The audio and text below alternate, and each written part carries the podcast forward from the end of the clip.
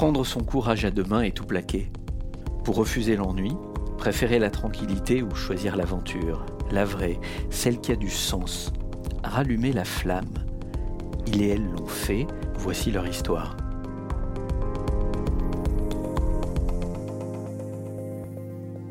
Bonjour, je suis Benoît et j'ai décidé de tout plaquer. Mon parcours est, c'est le parcours d'un plutôt d'un bon élève au départ, assez classique. Euh, donc après le bac, j'ai euh, fait une prépa, une classe préparatoire littéraire, avec l'idée, euh, dans un premier temps, de faire sans doute de l'histoire, mais aussi dans un moyen temps de me tourner vers le cinéma, qui était une passion, mais que je voulais pouvoir assumer après avoir euh, acquis un diplôme euh, en guise de, en guise de, filet. Donc euh, une classe préparatoire juste après le bac, et puis ensuite une année en équivalence, donc on rentre directement en troisième année de licence d'histoire géo, à l'issue de laquelle j'ai décidé, pour des raisons qui étaient un peu de lassitude vis-à-vis de l'histoire à ce moment-là, de faire un master de lettres, ce qui m'a donné en fait du coup une double, une double compétence en histoire et lettres d'enchaîner de nouveau grâce à des équivalences sur euh, une troisième année de licence de cinéma, qui était quand même euh, quelque chose qui m'était resté en tête. Et à ce moment-là, euh, peut-être première bifurcation, en tout cas premier choix de vie, j'ai décidé de ne pas faire de cinéma. Et c'est là que j'ai décidé donc de devenir prof d'histoire et de passer les concours pour le devenir. Au départ, j'étais plutôt, j'avais plutôt l'envie de devenir prof de fac, donc d'avoir une partie recherche et donc de pouvoir partager mon temps entre euh, de la recherche en histoire et de l'enseignement euh, à l'université.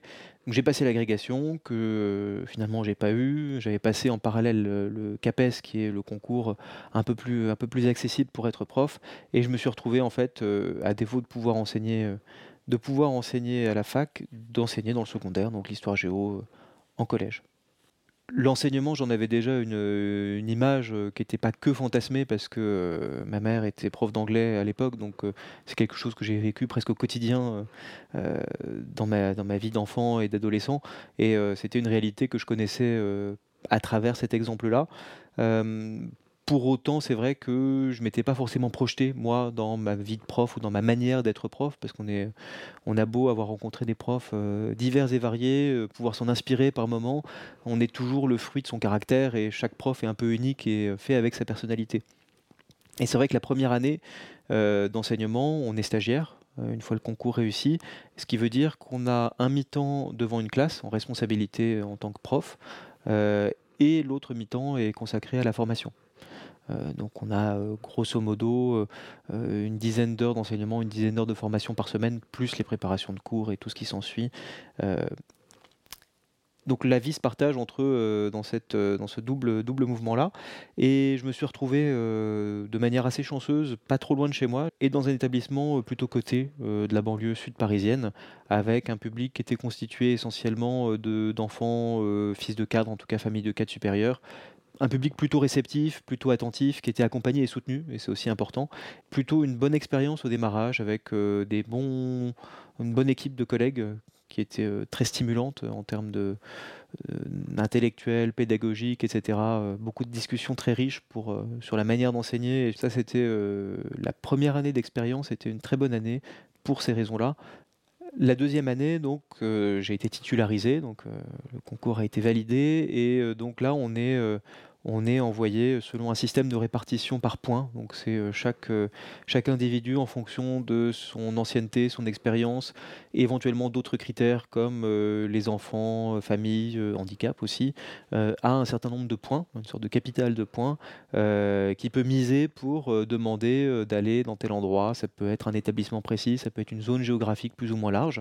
Et donc on est réparti comme ça donc là, je me suis retrouvé dans un établissement un peu plus éloigné, euh, qui euh, était à peu près à trois quarts d'heure en voiture, mais qui avait le mauvais goût d'être à deux heures et demie en transport en commun. Donc déjà, on sait que d'emblée, euh, la question se pose pas. On prend la voiture le matin, le soir, on retourne dans les bouchons. Donc c'était un rythme un peu plus un petit peu plus lourd au quotidien, donc beaucoup font, mais qui se rajoute aussi à la nouveauté du métier, puisqu'on là pour le coup, pour cette deuxième année, on est à plein temps devant, euh, devant une classe, euh, enfin en tout cas devant euh, des élèves. Donc en histoire, ça représente à peu près six classes, donc quasiment 200 élèves. Et l'environnement était totalement différent, ce qui n'est pas un mal en soi, mais qui s'est avéré plus complexe sur différents points. Et donc avec des enfants qui ne sont pas forcément accompagnés le soir quand ils rentrent chez eux, dont les parents travaillent loin pour des raisons économiques classiques, puis de milieux qui voilà n'avaient pas forcément la curiosité, la même curiosité en tout cas que l'année précédente. On rajoute à ça deux villages d'enfants, donc foyers, sur le territoire du collège, euh, certains euh, dans des grands milieux de précarité aussi. Euh, je me souviens, j'avais un élève dans la classe dont j'étais prof principal qui était en hôtel social. Donc, globalement, le soir, il rentrait. Enfin, chez lui, c'était l'hôtel avec peut-être deux, trois chambres d'hôtel selon la taille de la famille, mais des, conditions de, vie et donc d'apprentissage et de travail chez soi qui sont inimaginables. Une accumulation de problématiques sociales, mais qui rejaillissent forcément sur l'enseignement. À ce moment-là, on se rend compte que on a beau essayer de donner beaucoup, euh, la formation euh, là présente aussi un certain nombre de limites euh, parce qu'on est quand même on est formé à minima mais on n'a pas forcément tous les outils nécessaires pour répondre à toutes les situations auxquelles on fait face. J'oubliais de parler aussi, mais il y avait des élèves, une classe en Ulysse, donc des élèves qui sont avec des, difficultés cognitives, d'apprentissage, etc., plus ou moins grandes, mais en tout cas donc un public encore particulier auquel il faut pouvoir s'adapter. Et donc un ensemble de complexités qui ont fait que l'année s'est passée de manière un peu plus, euh, difficile. Et en tout cas, très vite, euh, ce que j'avais pu ressentir à la marge lors de ma première année d'enseignement sur euh, un certain nombre de difficultés structurelles de l'éducation nationale, on l'a éclaté avec beaucoup plus de clarté. Dans ce cadre-là, quand je rentre à la maison le soir avec à la fois euh, cet univers qui est parfois un peu pesant parce qu'on porte aussi, on reçoit aussi les difficultés euh, auxquelles les, élèves peuvent faire face euh, dans leur vie personnelle, qui rejaillissent nécessairement sur leur vie de collégien. il y a d'une part donc effectivement le poids de ces difficultés-là qu'on porte un peu sur soi. Il y a un sentiment un peu de lassitude, ou en tout cas de perte de sens. On se dit à quoi bon? Euh, si l'institution n'est pas capable de répondre euh, et l'institution ne met pas forcément les moyens en face de ces difficultés sociales pour être efficace et pour remplir sa mission d'éducation, qui est pourtant proclamée euh, par, par tous les ministres de l'éducation nationale successifs, on se pose la question du sens, on est en colère aussi, beaucoup de colère et d'énervement de voir que euh, on sert un peu de pion, on sert un peu de, garant et de caution euh, pour dire il y a quelqu'un en face de vos enfants, vous inquiétez pas, ils sont bien tenus, etc. Mais il y a une accumulation comme ça de beaucoup de choses, il y a beaucoup un poids moral, psychologique très fort qui vient, qui vient se, sédimenter petit à petit. Et, et en l'occurrence, on se sent en tout cas, je me suis senti plutôt seul cette année-là parce que, et ça c'est plutôt lié au contexte, mais il n'y avait pas forcément le même, euh, le même lien avec les collègues, euh, avec les collègues présents euh, dans cet établissement-là. Donc on est un peu pris de court, ça ne correspond pas à ce à quoi on s'était préparé, à ce qu'on avait, je dirais pas rêvé, mais en tout cas ce qu'on avait espéré trouver dans ce métier-là. Et, et, au bout d'un moment, la goutte d'eau qui fait, qui fait déborder le vase, euh, j'étais prof principal et à la rentrée des vacances de la Toussaint, on nous avait euh, préparé une formation euh, pour apprendre à être prof principal. Je n'avais été prof principal pendant deux mois sans savoir comment être prof principal. Et on s'est retrouvé dans cette formation, qui était une formation destinée à, tous les plusieurs collèges des environs. On s'est retrouvé à une quarantaine de, de, profs principaux, jeunes profs principaux, qui découvraient leurs fonctions. Et on était encadrés, en tout cas, il y avait sur place huit chefs d'établissement ou adjoints chef d'établissement, pour encadrer cette formation. Et là où ça a été un peu le déclencheur, c'est que à aucun moment euh, la présence de ces chefs d'établissement n'était requise. En tout cas, on ne nous a pas divisé en euh, euh, huit groupes de cinq, par exemple, pour avoir un accompagnement plus précis, etc. On s'est retrouvé à avoir une formation qui aurait pu tenir en une demi-journée, qui a été délayée sur un jour et demi, et avec une sur-dépense de moyens en termes d'encadrement, euh, ce qui veut dire qu'on avait au passage euh, dépeuplé euh, huit collèges de leur chef d'établissement pour rien, dans un contexte où c'est quelque chose de un peu aberrant à la fois et contre-productif, même nuisible sur ces collèges. Et donc cette prise de conscience-là sur euh, cette manière de fonctionner, sur ce côté un petit peu aveugle euh, du management de l'éducation nationale, euh, ça a été la goutte d'eau qui a fait déborder le vase au milieu de tout ce qu'on a pu évoquer en termes de, en termes de ressenti et de, cocotte minute. Et le lendemain matin, en fait, je suis pas allé sur la dernière demi-journée de, de formation. Je me suis, euh, je suis allé directement chez le médecin pour euh, lâcher tout ce que j'avais sur le cœur en lui disant écoutez, euh, j'ai, je suis épuisé parce que le rythme était épuisant en préparation de cours, quand on découvre des niveaux, les trajets, etc. je suis épuisé, j'ai envie de crier sur mon chef, mes, mes collègues, pardon, mes élèves. et tout de suite, le médecin m'a dit ok, très bien, stop, je vous arrête et c'est là sans doute où j'ai pris conscience de la complexité, de la gravité de la situation, où j'étais passé pas loin du burn-out en réalité, et euh, de la nécessité de prendre du recul et surtout de euh, quitter l'éducation nationale.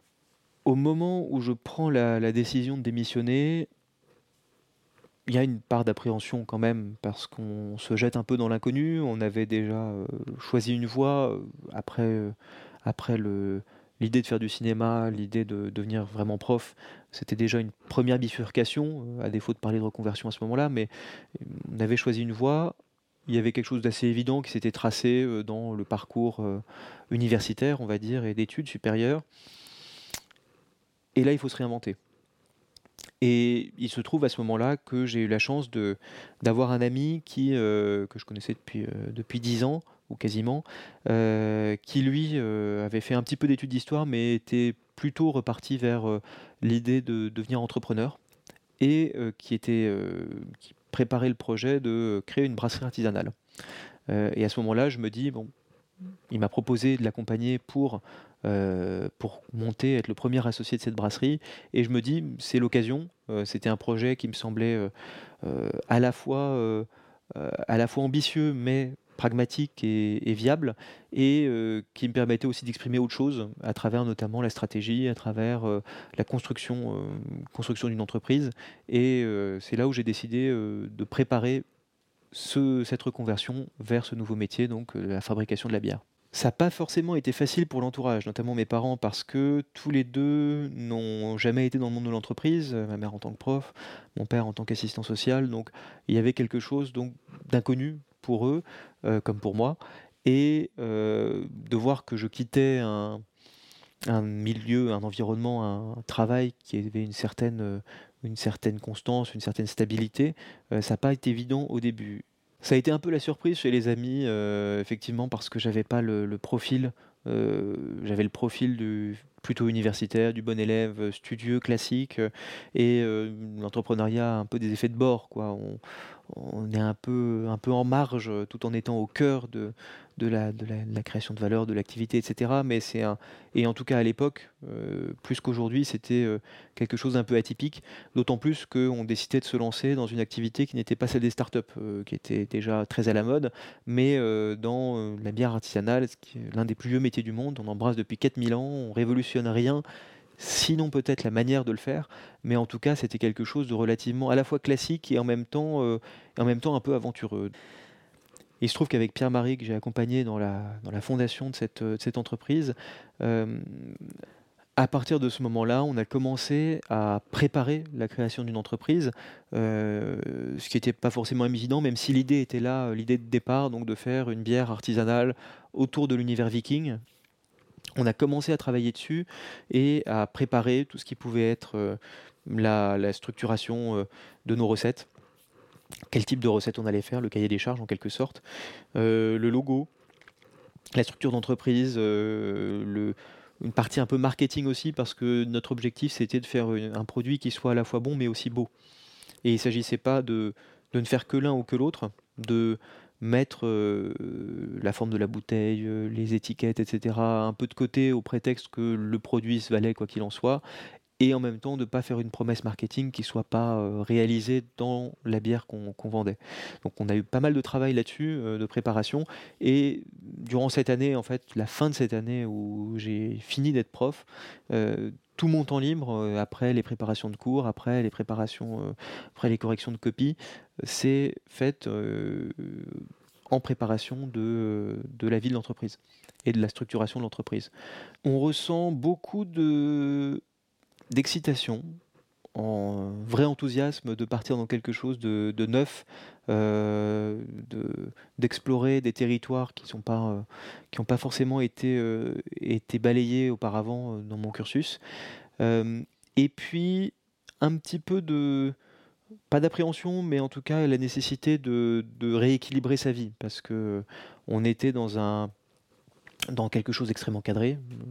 Professeur, c'est euh, un emploi du temps euh, très carré. Il faut qu'à telle heure on soit devant les élèves, et puis c'est comme ça toutes les semaines, euh, pendant plusieurs semaines, pendant toute une année, etc., etc. Donc on est sur un emploi du temps extrêmement contraint.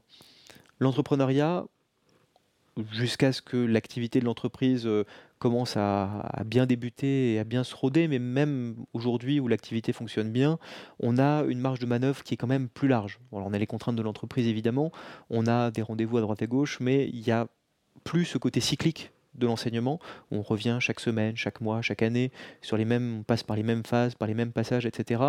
Euh, il y a quelque chose de davantage neuf tous les jours et il faut s'y adapter aussi. C'est quelque chose à la fois qui est grisant et qui est en même temps un peu vertigineux quand on sort d'un rythme euh, très rébarbatif.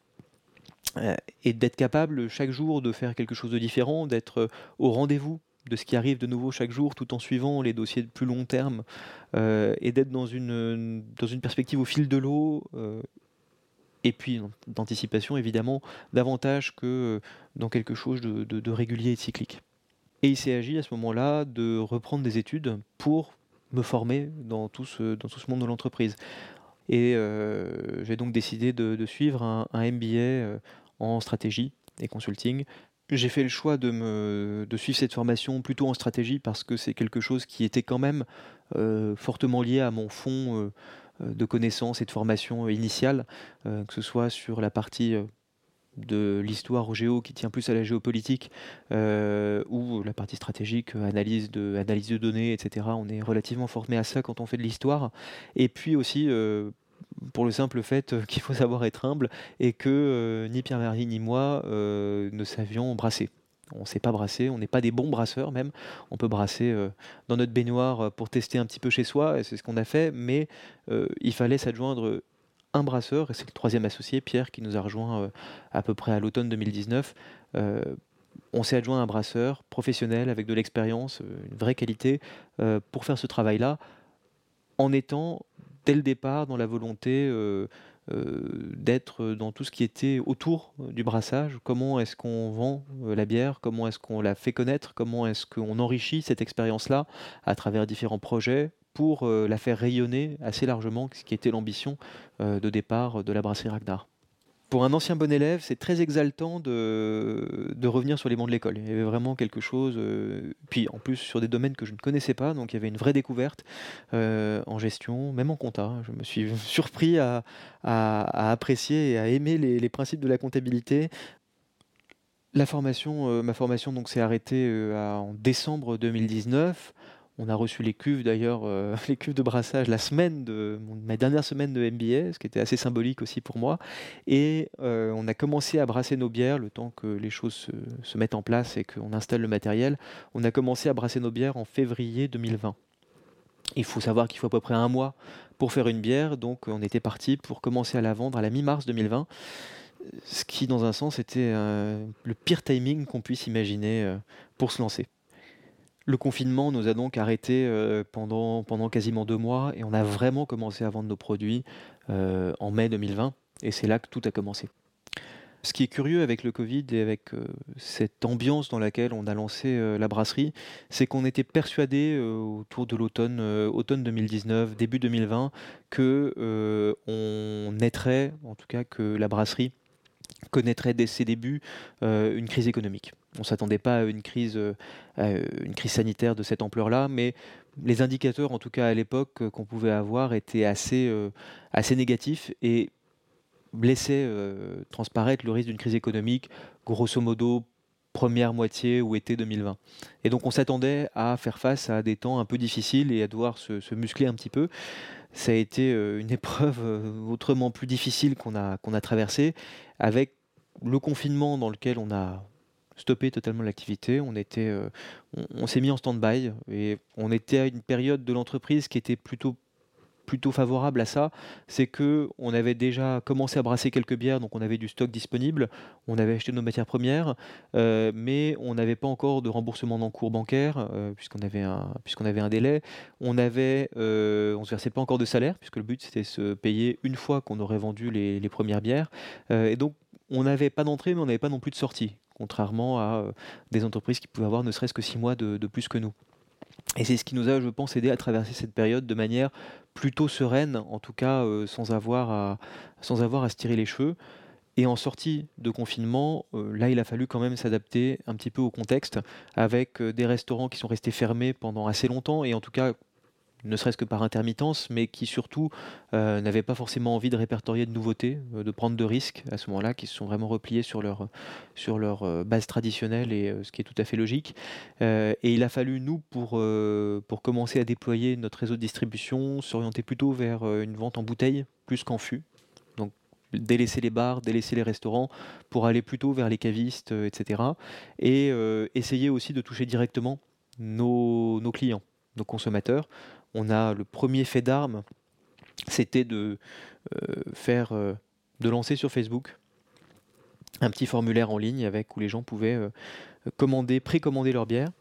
Et c'est ce qu'on a fait, on les a livrés dès la fin du premier confinement. On a livré comme ça à peu près 70 clients qui n'avaient jamais rien goûté à nos bières et qui nous ont tous dit si, si elle me plaît, j'y reviendrai. Et il y en a parmi eux qui sont aujourd'hui devenus même des amis avec qui on a, on a noué une vraie relation. la, communauté, je dirais, autour de la bière Ragnar s'est forgée à partir de là. Et puis, euh, et puis on, a aussi eu l'opportunité d'ouvrir un lieu un peu atypique durant l'été 2020 euh, dans le jardin d'une ancienne église. Il se trouve que on avait répondu avant même la création de la brasserie, en tout cas avant même son lancement d'activité, à un appel à projet de la ville de Rouen sur euh, une ancienne église désacralisée, à laquelle il cherchait à redonner vie.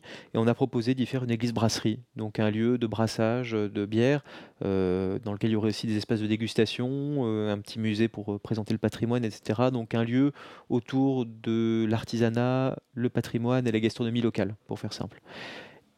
Et à l'été 2020, on a eu l'idée d'ouvrir le jardin juste à côté, à défaut de pouvoir ouvrir le lieu, l'édifice en lui-même pour des raisons de sécurité. On a ouvert le jardin sur la mode un peu d'un Biergarten, à l'allemande, donc un bar en extérieur, qui a eu un très gros succès dès la première année et euh, qui nous a permis aussi de nous faire connaître, de, poser davantage en termes de notoriété au niveau local. Et donc, par des biais détournés, on a réussi quand même à passer l'été et à passer nos premiers mois d'activité euh, malgré le contexte complexe. Euh, et puis ensuite, le déploiement d'un réseau de distribution un peu plus, un peu plus formel à partir de l'automne 2020. Aujourd'hui, je me sens à ma place euh, dans, la, dans le poste qui est le mien, d'accompagner le développement de cette brasserie sur le plan stratégique, sur le plan entrepreneurial, euh, sur euh, bah, des fonctions qui sont celles d'un associé, donc qui sont à la fois dans le travail de bureau par certains aspects, mais aussi très terrain quand il faut aller participer à, un événement, à une foire, etc., monter un stand, vendre la bière directement et être en contact direct avec le client, c'est aussi une grande force de ce genre d'aventure. Je m'y sens euh, davantage, euh, davantage à ma place, davantage épanoui et plus heureux certainement que, euh, que dans mon précédent métier. Quand je regarde en arrière et que je me considère il y a quelques années avant de prendre cette décision de reconversion, il y a effectivement des, des, traits de caractère qui ont changé, sûrement davantage de, de goût ou de, tendance à, à, prendre, prendre des risques mesurés, sainement mesurés. Quelque chose qui reste dans mon caractère, mais malgré tout, de partir un petit peu plus à l'aventure que, que le chemin euh, un peu royal, tout tracé que je pouvais suivre euh, auparavant. Et puis, euh, la formation sur de nouveaux champs de compétences. C'est vrai que l'enseignement m'a permis d'acquérir un certain nombre de, compétences qui m'accompagnent encore aujourd'hui, notamment la facilité à parler en public sans avoir trop, trop le trac. et puis savoir euh, transmettre quelque chose, un savoir, une idée, euh, c'est quelque chose de précieux. Mais au-delà de ça, l'expérience de l'entrepreneuriat m'a permis aussi euh, d'apprendre à gérer des partenariats avec d'autres structures, que ce soit des structures sportives, on est partenaire avec des différentes associations sportives, avec des institutions un peu plus publiques ou privées, mais voilà, gérer la représentation d'une entreprise, gérer ses stratégies, son développement stratégique, gérer l'organisation très concret de tous les événements auxquels on peut participer, donc avec la préparation, préparation des stocks, préparation de tout l'aspect matériel. et donc c'est un champ très vaste euh, qui permet aussi de toucher à beaucoup de choses et qui est plus diversifié au quotidien euh, que ce que je pouvais vivre euh, dans ma vie d'enseignant. J'ai pas vraiment eu de doute dans ce, dans ce processus-là, pas du tout sur la capacité de l'entreprise à, à, remplir, ses, à remplir ses objectifs d'une certaine manière, et pas vraiment non plus sur, sur mon parcours et sur mon choix de la rejoindre. C'est vrai qu'il y a euh, la question bah, de la rémunération. Quand on est entrepreneur, on pense d'abord à son entreprise, à son bébé, avant de penser, à soi. Donc on, se tire juste de quoi vivre, mais c'est, euh, je gagne moins que quand j'étais prof, pour être très concret, mais euh, c'est pas quelque chose qui a été euh, suffisamment impactant pour en venir à douter. C'est un paramètre dont on prend en compte au quotidien, faut, avec lequel il faut jongler parfois, qui n'est pas forcément évident avec le contexte de crise économique qui se rajoute à la crise sanitaire, mais ça reste quelque chose d'absorbable et qui n'a jamais remis en cause, en tout cas, ma volonté et ma décision de reconversion.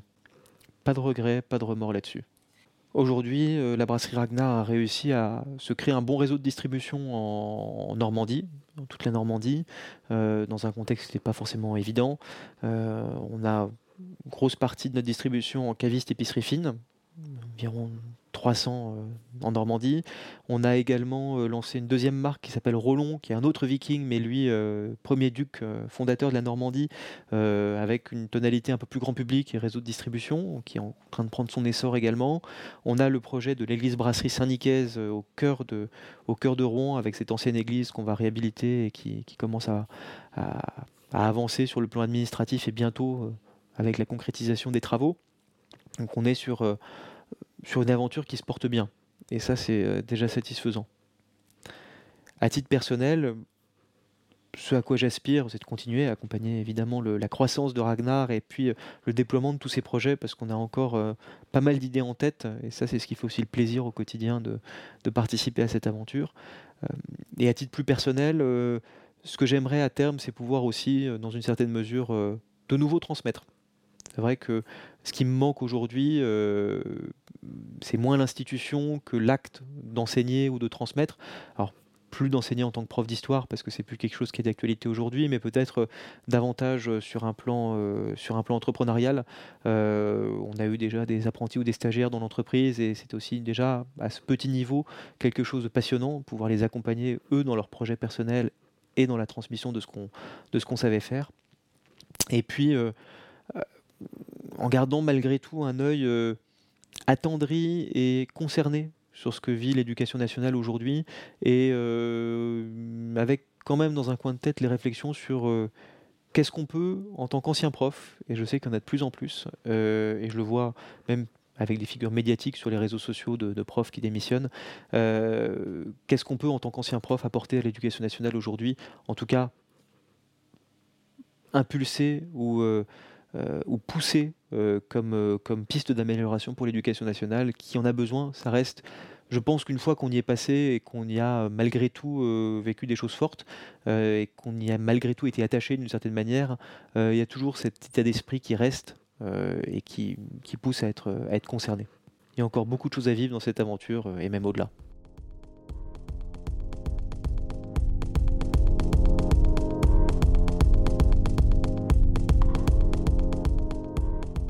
J'ai tout plaqué est un podcast produit par Orange pour les pros.